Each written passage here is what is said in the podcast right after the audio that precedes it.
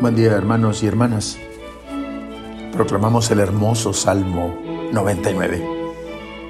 La estructura de este corto salmo es sencilla.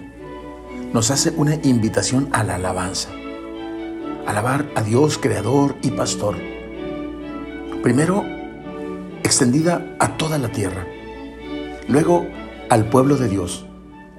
Y en su segunda parte se enfoca a los fieles que desfilan en procesión y los invita también a que se asocien a la alabanza por la fidelidad, la bondad y la misericordia del Dios de la alianza. Leído y proclamado con Cristo y con la iglesia, diríamos que toda la iglesia ve a la persona de Cristo en el centro de su acción litúrgica y celebrativa. Él es quien abrió las puertas del verdadero templo con su muerte y resurrección. Entren por sus puertas dando gracias. En sus atrios canten su alabanza.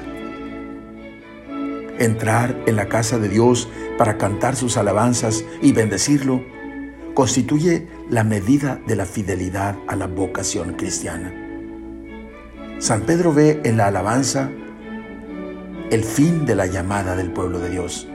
Primera de Pedro 2.9, ustedes son un linaje escogido, un sacerdocio regio, una nación santa, un pueblo adquirido en posesión para proclamar sus maravillas, pues Él los ha llamado de las tinieblas a su luz admirable. En efecto, en la alabanza y en la acción de gracias nos purificamos y crecemos en nuestra vocación de hijos de Dios, llamados a ser imagen suya. Alabar y bendecir al Señor significa así participar en la misma alabanza que Jesús eleva a su Padre. Significa reconocer su grandeza y señorío.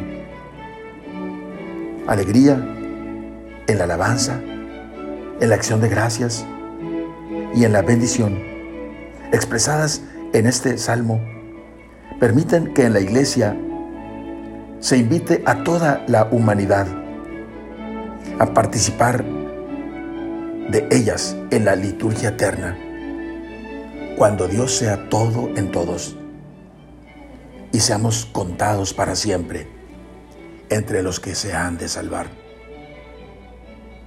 Oremos.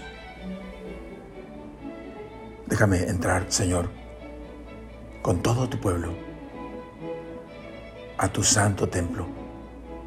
Déjame, Señor, aclamarte en tus atrios y participar de esa liturgia eterna, en donde eternamente estaremos participando, Señor, de la alabanza, de la acción de gracias y de la bendición a nuestro Dios que nos ha mostrado su amor, su misericordia y su fidelidad para siempre. Amén. La bendición de Dios Todopoderoso, Padre, Hijo y Espíritu Santo, descienda sobre ustedes. Amén.